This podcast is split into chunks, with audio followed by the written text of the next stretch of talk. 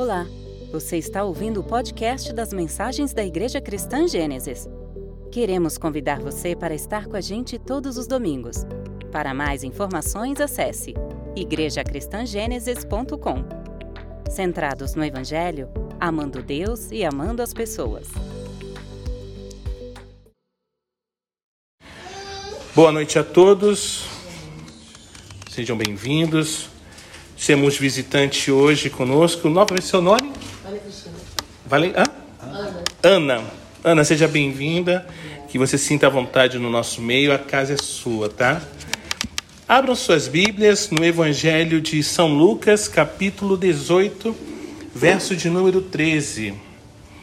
Evangelho de São Lucas, capítulo 18, verso de número 13. É um clássico na literatura cristã, todos conhecem, acredito. Vamos dar prosseguimento, estamos na, no segundo episódio da série de mensagens Pecados de Estimação. Lucas capítulo 18, verso 13 diz assim: O publicando, estando em pé, longe, nem mesmo ousava levantar os olhos para o céu, mas batia no peito, dizendo: Ó oh Deus, tem pena de mim, que sou pecador. Em outras versões, talvez esteja: Tem misericórdia de mim, que sou pecador. Eu quero falar hoje sobre pecado. Parece que a palavra pecado, irmãos, ela simplesmente tem sumido hoje dos púlpitos de algumas igrejas. O pecado, nós sabemos, é uma palavra forte, uma palavra sinistra, uma palavra muito séria. Mas ela simplesmente ela tem sumido dos altares. Ela está praticamente desaparecendo. Hoje, falar de pecado é você ter uma diminuição drástica, talvez, da movimentação da sua igreja, de pessoas vindo conhecer, vindo visitar, porque hoje Ninguém mais quer ouvir sobre o pecado. Ninguém mais hoje quer ser confrontado em seu pecado. Pecado é uma palavra que distancia as pessoas. E de fato é uma realidade. O pecado nos distancia de Deus. Mas não é por isso que não temos que continuar a falar sobre o pecado. Ela, ela praticamente tem saído de cena, está quase desaparecendo. E por quê? Será que ninguém mais hoje peca? Alguém ainda acredita no pecado? Porque o pecado acredita em nós, né? O Dr. Menninger, ele afirmou que no discurso presidencial americano no Dia Nacional da Oração, a última menção ao termo pecado foi do presidente Eisenhower em 1953. E suas palavras vieram emprestadas de um chamado nacional à oração feito por Abraham Lincoln em 1863. Portanto, como o Dr. Menig ele comentou, oficialmente como nação, deixamos de pecar há uns 20 anos, agora muito mais de 50 anos. Meninger não é, de jeito nenhum, irmãos, o único a pensar assim. Como assim, pastor? O senhor está dizendo que eu Sou pecador? Não. A palavra está afirmando que você é pecador. A palavra está afirmando que eu sou pecador. A palavra está afirmando que somos pecadores. Na Inglaterra do século XX, C.S. Lewis ele explicou que a barreira que ele mais encontrava era a falta quase total de algum senso de pecado dos seus ouvintes.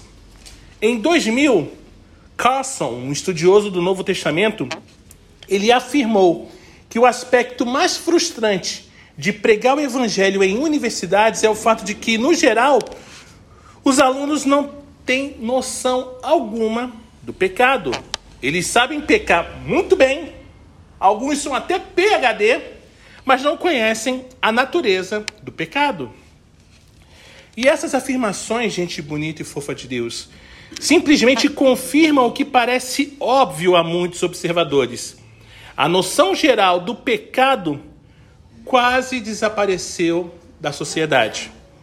Infelizmente, o conceito de pecado também tem desaparecido de muitas igrejas. Marsha Winter, uma socióloga, ela analisou 47 gravações de mensagens sobre o filho pródigo, aquela mensagem de Lucas 15, pregada por pastores batistas e pastores presbiterianos. No seu livro intitulado Tudo está perdoado, a qual eu recomendo muito, ela disse que como o conceito de pecado é tratado nas mensagens analisadas.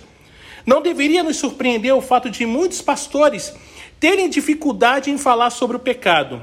Como vemos nesses exemplos, uma investigação mais detalhada dos sermões mostra como o conceito de pecado tem sido trabalhado para não ferir o politicamente correto na sociedade. Eu não posso falar sobre isso, eu não posso falar sobre o pecado, porque eu vou ferir tal fatia da sociedade. Eu não posso falar, confrontar o pecado da pessoa, porque ela vai se sentir ferida e ela já ouviu que ele é o ponto fraco de Deus. Irmãos, embora algumas imagens tradicionais de pecado sejam conservadas nesses sermões, a linguagem quase sempre poupa os ouvintes do seu impacto, porque usa uma variedade de artifícios retóricos para abrandá-los. Nesses sermões, falar sobre pecado não é articular insights teológicos sobre a depravação da natureza humana. Parece mais um estabelecimento de limites implícitos com o objetivo de separar nosso grupo, que está acima de qualquer avaliação, das pessoas de fora que são alvos de julgamento. Bom, nós de Gênesis, nós não pecamos. Todos aqui são santos. Eu posso até olhar pelos olhos da minha carne a, aquela, é, aquele círculozinho dourado na cabeça de cada um. Tão santos que vocês são. Mas os de fora não. O pessoal de fora é tudo pecador. Eu não posso misturar com eles porque eu posso me contaminar.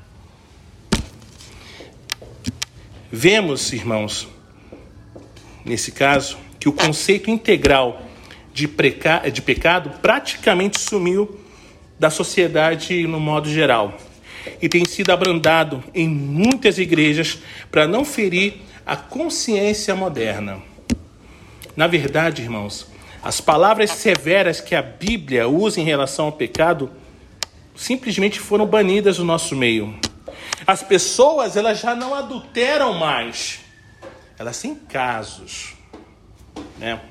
Os executivos não roubam, eles cometem fraude. Mas qual é a diferença aí? A palavra? Você pecou, irmão. Você adulterou contra a sua esposa.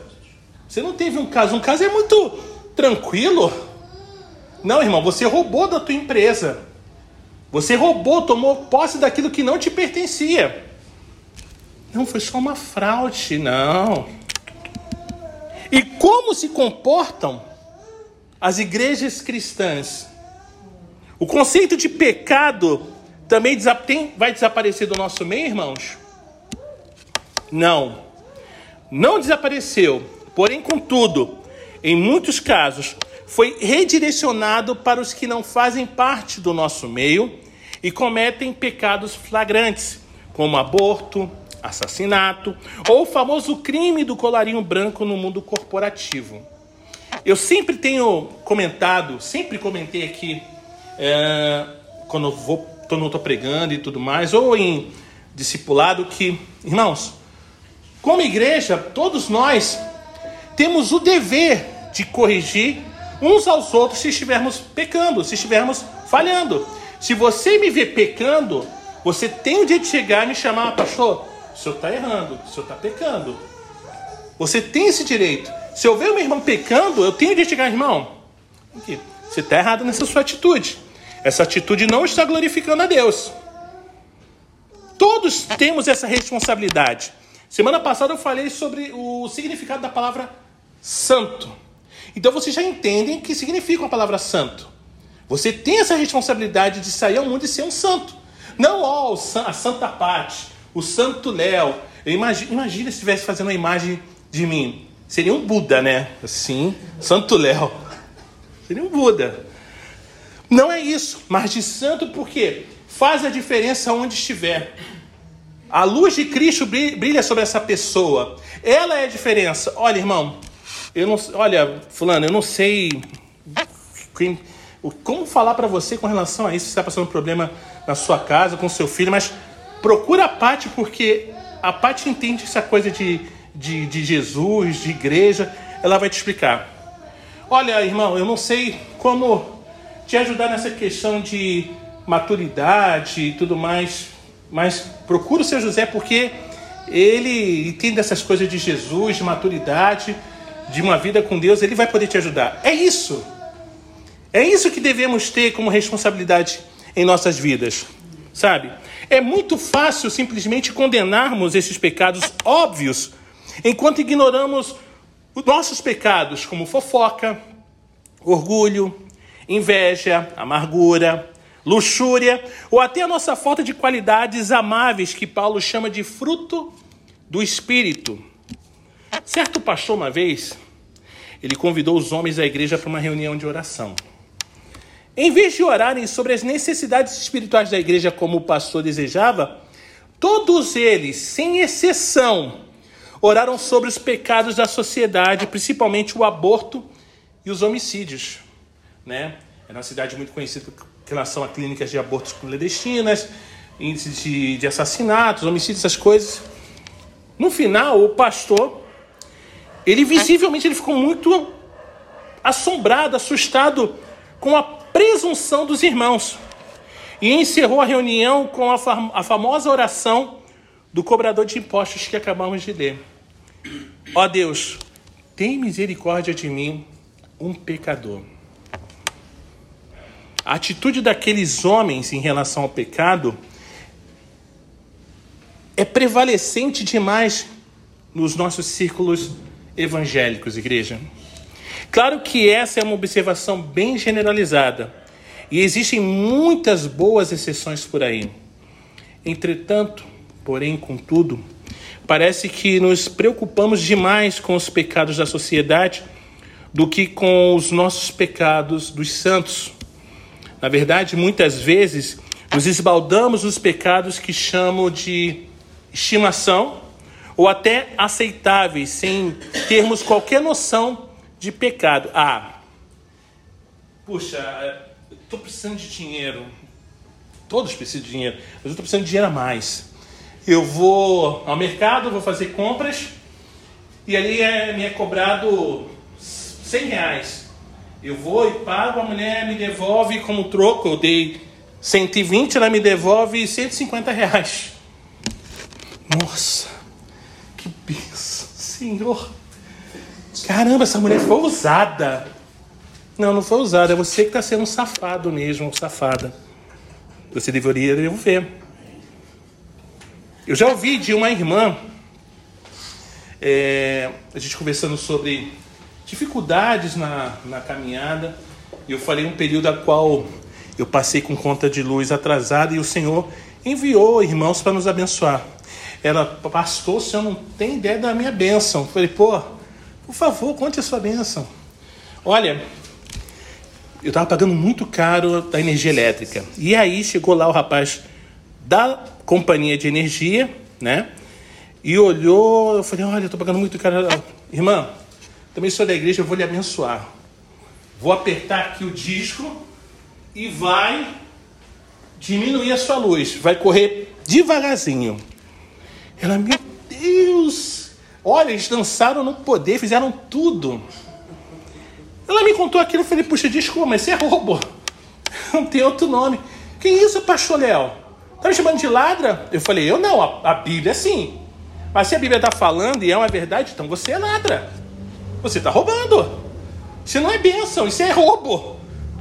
Isso é roubo. Então a gente quer confundir muitas das vezes esses pecadinhos como a Pô, pastor, qual o problema? Porque você está tá roubando, irmão. O problema é que está errado. Mas a gente não quer ver dessa forma. A gente pensa que é benção do Senhor. Não. Não é não. Bênção do Senhor talvez seja quando o seu gás acaba. Sua esposa vem no seu quarto e fala: Amor, acabou o gás. Ah, amor, tá bom. Aí você vai na cozinha ver o que a sua esposa estava fazendo. Era macarrão, mas parecia um ninho de pomba bêbada. E você ir para o seu quarto e, Senhor, amém. E nesse dia ser culto de oração. E nesse dia as pessoas falarem, falei, olha, eu não quero orar, porque o meu gás acabou. E eu não estou com vontade de orar. Eu estou triste. E ali a igreja orou. No final todo mundo, Deus abençoe, pastor. Vamos, vamos lá, valeu. Eu falei, Senhor, ninguém para chorar comigo porque o meu gás acabou, Senhor. No outro dia, sete da manhã, quase derrubam o nosso portão de alumínio. E eu fui ver quem era. Era um senhor. Pastor Léo, sou eu. Vim lhe trazer o seu gás.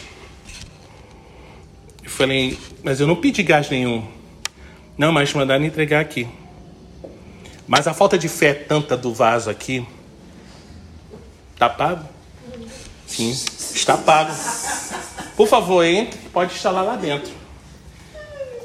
Sabe quando você venceu o gigante, você chega no quarto? Amor, levante. Vá fazer o café, porque temos gás.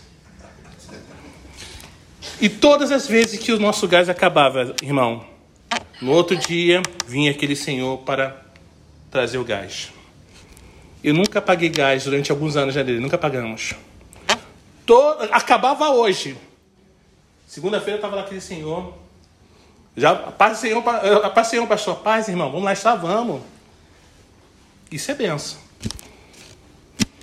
Então, irmãos, a gente não pode confundir pecadinhos de estimação e tratá-los como normal, sabe? Como aceitáveis. A fofoca e as palavras indelicadas sobre um irmão ou irmã em Cristo fluem de lábios que, sem que tenhamos a mínima concepção de pecado. Guardamos mágoas de um passado distante sem nenhum esforço de perdoar como Deus nos perdoou. Lançamos nosso desdém religioso sobre os pecadores, sem nos lembrarmos, em humildade de alma, que se não fosse pela graça de Deus, estaríamos na mesma situação. Ficamos indignados, e com razão, quando uma denominação muito conhecida ordenou bispos com uma orientação sexual que conflita com aquilo que a Bíblia diz. Mas por que também não lamentamos o nosso egoísmo, o nosso espírito crítico, a nossa impaciência e a nossa ira? É fácil livrar a própria cara dizendo que esses pecados não são tão vergonhosos quanto os cometidos pela sociedade. Acontece, irmãos, que Deus não nos deu autoridade para estabelecermos graus de pecado. Eu, pelo menos, não tenho nenhuma é, procuração em nome de Deus para dizer que o pecado da Dedê é grave. Chega lá, Dedê. Tá pecando, irmã? Como assim, amor? Tem a procuração de Deus para dizer que você é pecadora. Vai para o inferno. Não tenho. Não tenho.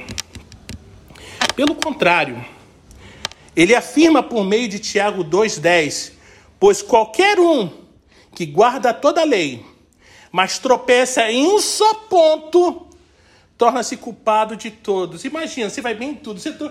Eu só tropecei nesse, meu irmão, tropeçou em tudo. Não tem desculpa. Temos dificuldade de entender esse verso porque pensamos em termos de leis individuais com suas respectivas punições. Mas a lei de Deus, irmãos, é indivisível, não divido. A Bíblia não fala em leis de Deus como se houvesse muitas, e sim em lei de Deus como única. Lei de Deus. Aí vem um monte, mas são vários, não. É a lei de Deus, irmão. É isso. Quando alguém comete assassinato, ele quebrou a lei de Deus. Quando um cristão deixa de deixa que palavras corruptas, ou seja, que devastam outra pessoa, saia da sua boca, ele transgrediu a lei de Deus. Poxa, mas ele está comparando o assassinato com uma palavra torpe para uma pessoa? É, está comparando. É a mesma para Deus. Não há diferença, irmãos. Não há diferença. Domingo passado, eu disse que reconheço que alguns pecados são mais graves do que os outros. Talvez alguns pensem: Prefiro ser culpado de lançar um olhar cobiçoso para uma mulher do que cometer adultério com ela. Eu disse isso, por, eu estou colocando isso porque uma vez eu estava aconselhando um, um rapaz e ele, pô, pastor, eu não, pô, eu vejo mulher, eu fico, sabe, eu olho, mas eu sei que, eu olho bastante, porque eu sei que eu não estou pecando. Eu, como assim, irmão? Você não está pecando? Não, porque eu só olhei uma única vez. E fui. fui embora. Meu coração está em paz. Mas Jesus afirma que ao lançar esse olhar, o adultério já aconteceu no coração. Então não é questão de olhar uma única vez, é o olhar. Você adulterou no seu olhar. Puxa, pastor, mas é tão difícil. Não, quando se ama o Senhor não é não. E se é difícil, você pede ajuda. Pois, irmão, ora por mim, eu estou tendo dificuldade nessa área. Vamos orar. Vamos orar. É melhor ter raiva de uma pessoa matá-la. Contudo, Jesus afirmou que quem mata e quem se ira contra o irmão serão de igual modo julgados. Tá com raiva? Ah, com muita raiva. Cara, eu vou matar. É a mesma coisa. Não tem diferença. É o que afirma Mateus 5. Não tem diferença. A verdade, irmãos, é que todo pecado é sério, porque todo pecado infringe a lei de Deus. Por exemplo, o apóstolo João ele escreveu: O pecado é rebeldia contra a lei, 1 João 3. Todo pecado, até mesmo aquele que achamos insignificante, é rebeldia contra a lei. Não se trata apenas de descumprimento de um único mandamento. É total desrespeito pela lei de Deus. É rejeição deliberada ao seu padrão moral em favor dos nossos próprios desejos. Quando avaliamos as leis civis, fazemos grande distinção entre um cidadão cumpridor da lei, que comete uma eventual infração de trânsito, e aqueles que vivem sem lei e têm total menosprezo e absoluto desrespeito por todas as leis. Entretanto, porém, contudo, parece que a Bíblia não faz essa distinção. Pelo contrário, simplesmente ela afirma que o pecado, ou seja, todo e qualquer pecado, é rebeldia. Na cultura grega antiga, por exemplo, pecado significava errar a marca, isso é, não acertar o alvo em cheio. Assim, pecado era considerado um erro de cálculo ou um insucesso numa tarefa. Esse conceito é bastante válido ainda hoje. Quando, por exemplo, alguém se arrepende verdadeiramente de um pecado e busca se livrar dele, mas fracassa repetidamente. A pessoa continua querendo acertar o alvo em cheio, mas ela não consegue. Os pecados normalmente são resultados de fracassos em nossas tarefas mas de um anseio interior de satisfazermos nossos desejos. Como disse Tiago, capítulo 1, verso 14: Cada um é tentado quando atraído e seduzido por seu próprio desejo. Fofocamos ou cobiçamos por causa do prazer pecaminoso que isso nos dá. Na hora, a sedução daquele prazer momentâneo é mais forte do que o desejo de agradar a Deus. Mas pecado é pecado mesmo os que classificam de pecados aceitáveis pela sociedade, pelos santos, aqueles que toleramos em nossa vida, são graves aos olhos de Deus. O orgulho religioso, as atitudes críticas, os mexeri, mexerico. Quem usa termos como esse ainda? Eu. Os mexericos, a impaciência e a ira, e até mesmo a ansiedade tudo isso é coisa séria aos olhos de Deus. Essa semana eu fiquei, eu sentei, sentei e falei, Senhor, senta aí. Quem dera falar assim, Senhor, Senhor, senta aí. Eu, Senhor, estou sentando. Será que eu sou ansioso? Eu falei, pô, não, Senhor, eu não sou ansioso. Olha só, eu não sou ansioso, não, Senhor. Eu sou uma pessoa tranquila, eu espero tudo na boa. Eu não sou nem um pouco ansioso. Às vezes, eu fico preocupado, é diferente. Não é ansiedade, é preocupação. O senhor entende? né? E às vezes eu fico temeroso, que também não é uma preocupação e nem ansiedade. E aí eu comecei a falar, falar. E ao final, eu lembro bem, que foi recente, foi essa semana, falei, Senhor, em resumo, como eu sou ansioso. Senhor, me ajuda, eu sou ansioso. Eu reconheço a minha ansiedade. Mas antes a gente precisa lutar contra, a gente não quer admitir os nossos erros, aonde, aonde mais é, eu tenho dificuldade. Olha, eu tenho dificuldade aqui, mas eu quero sempre, é, de uma forma muito, muito religiosa, muito bonita, muito politicamente correta para o Senhor, chegar e me justificar.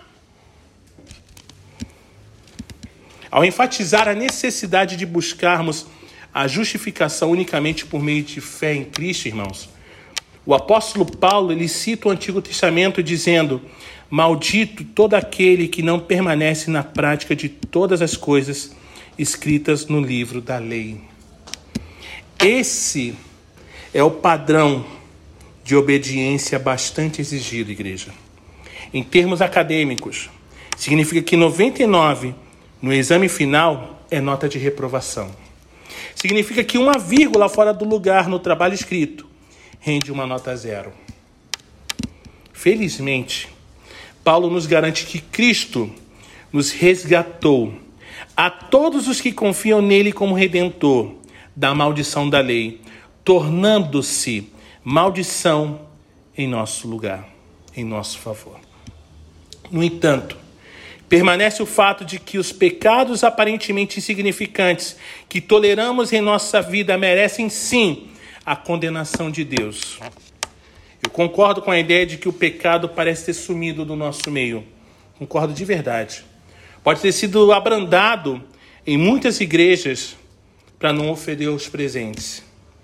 E eu digo, irmãos, com profunda tristeza, o conceito de pecado entre muitos cristãos hoje foi praticamente redefinido para abranger apenas os pecados obviamente nojentos da sociedade. O resultado, então, é que para muitos cristãos moralmente corretos, a noção de pecado individual basicamente desapareceu das suas consciências. Contudo, e graças a Deus por isso, não desapareceu da vista do nosso Senhor. Pelo contrário, todo pecado, tanto os chamados pecados intocáveis dos santos, que quase sempre toleramos, quanto os pecados asquerosos da sociedade, que somos rápidos em condenar, são transgressões à lei de Deus irrepreensíveis aos nossos olhos, aos olhos deles, perdão. Ambos merecem a condenação de Deus. Se essa parece ser uma afirmação muito severa e uma acusação que abrange todos os cristãos, eu me apresso a dizer que há muitas pessoas fiéis e humildes que são maravilhosas exceções na realidade, irmãos, o paradoxo é que os cristãos que mais produzem o fruto do Espírito são aqueles que estão muito mais cientes desses famosos pecados aceitáveis de suas vidas e que sofrem no íntimo por causa deles. Existe ainda um batalhão de gente que critica com ferocidade os pecados repulsivos dos outros e, contudo, parece orgulhosamente esquecido de seus próprios pecados. Muitos de nós ficam entre um grupo e outro. Mas a questão, gente bonita e fofa de Deus, é que todo pecado, não importa se temos ou não consciência dele, é asqueroso aos olhos de Deus e merece o seu castigo. Eu admito que pintei um retrato bastante sombrio, tanto da sociedade em geral, quanto de nossa comunidade cristã. Mas Deus, igreja, não nos abandonou. Ele continua sendo o Pai Celeste dos cristãos verdadeiros e continua trabalhando entre nós e chamando-nos ao arrependimento e renovação. Parte do seu chamado é para que enxerguemos os pecados que toleramos em nossas vidas e então vivenciemos o arrependimento e a renovação que tanto precisamos.